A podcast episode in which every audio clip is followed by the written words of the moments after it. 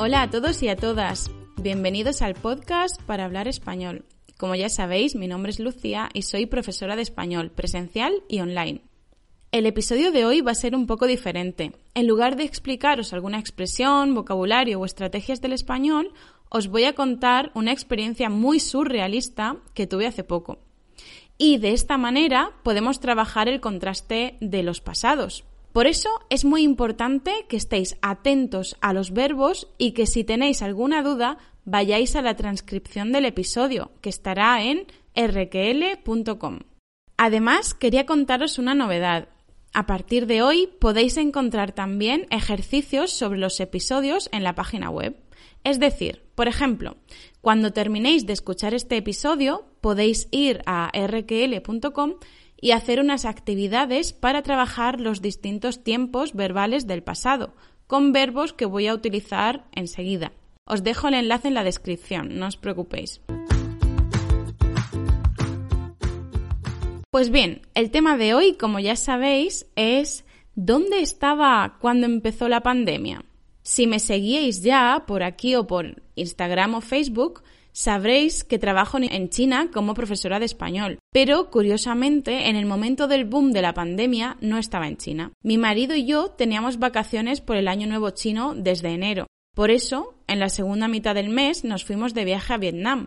Nuestra intención era viajar de sur a norte por el país, visitando ciudades como Ho Chi Minh, Hue, Hoi An, Hanoi y algunos otros lugares. Por eso, como íbamos a estar unas tres semanas de viaje, nos llevamos una maleta bien grande. Por cierto, si os interesan los viajes y Asia en general, podéis visitar mi blog de viajes, donde tenéis muchísimo contenido en español y un montón de mis experiencias en China se llama viajadescubreexperimenta.com. Como decía, vale que ya estábamos en la segunda mitad de enero, pero sinceramente no nos enteramos de la existencia del virus hasta que estuvimos allí, en Vietnam. Lo leímos en algún periódico en Internet y también varios familiares nos escribieron preocupados, que había un virus en China, que lleváramos cuidado, etc. Al principio apenas le dimos importancia. Bueno, Pensábamos, esto acabará muy pronto. Pero no acabó.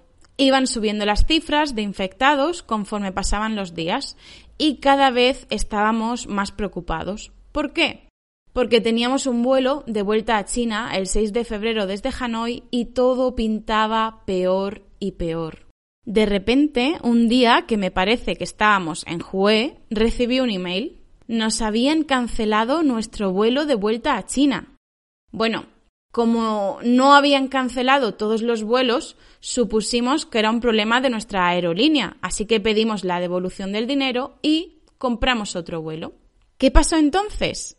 Unos días después nos cancelaron ese segundo vuelo que habíamos comprado y ahí sí que empezamos a preocuparnos bastante. Nos vinieron un montón de preguntas. ¿Y si cancelaban todos los vuelos entre Vietnam y China? Nos íbamos a quedar tirados en Vietnam, gastando demasiado dinero. Además, todas nuestras cosas estaban en China. Estábamos allí solamente con una maleta y pronto tendríamos que volver a nuestros trabajos. Decidimos esperar y no comprar otro vuelo hasta que pasaran unos días, para ver cómo iba avanzando la situación. Fue entonces cuando le dijeron a mi marido, desde su trabajo, que se atrasaba la fecha de inicio dos semanas pero que era probable que ese atraso acabara siendo indefinido, es decir, sin fecha concreta de vuelta. Por otra parte, como en mi universidad todavía me quedaba un mes de vacaciones, yo no tenía ninguna noticia. Ahí se nos presentó un gran dilema. Volver a España por si acaso las cosas iban a peor, volver a China, aunque probablemente no tuviéramos que trabajar por un tiempo, quedarnos en China aunque se fuera extendiendo el virus por allí. Y en caso de volver a España, ¿nos arriesgábamos a pasar por China primero? ¿Y si comprábamos otro vuelo a China y también nos lo cancelaban? ¿Y si el contagio por ese nuevo virus era realmente peligroso? ¿Y si nos quedábamos atrapados en nuestra ciudad, en China, sin poder trabajar y sin poder hacer nada por haber ido la situación a peor? Creo que os podéis imaginar la cantidad de dudas y dolores de cabeza que tuvimos esos últimos días de nuestro viaje por Vietnam.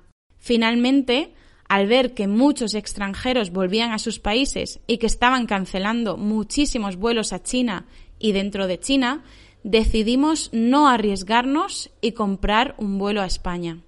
Además, pagamos más dinero a propósito para comprar un vuelo que no hiciera escala en China, porque esos días estaban cancelando muchísimos vuelos que hacían escala en ciudades como Pekín.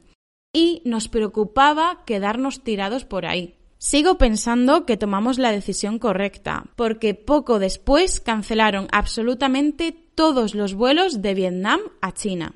Nuestro mayor problema fue, y sigue siendo, que tuvimos que irnos de Asia solamente con la maleta que nos habíamos llevado de vacaciones a Vietnam. Es decir, todas nuestras cosas seguían y siguen actualmente en nuestra casa en China, el portátil, dinero, toda nuestra ropa, libros, etc. Como sabéis, China bloqueó el acceso al país a todos los extranjeros en marzo y sigue sin desbloquear el paso todavía, con lo que nos sigue siendo imposible regresar. Lo único bueno, quizá, es que por lo menos puedo dar clase online a mis alumnos chinos, así que no perdemos el curso. Veremos cómo avanzan las cosas en los próximos meses. Como veis, nuestra situación fue bastante surrealista. Probablemente nos iremos con algo de miedo la próxima vez que abandonemos China para irnos de vacaciones. Espero que vuestras experiencias con el nuevo coronavirus hayan sido mejores que esta. Lo importante, al final, lejos de nuestra casa actual o muy cerca, es que estemos todos bien.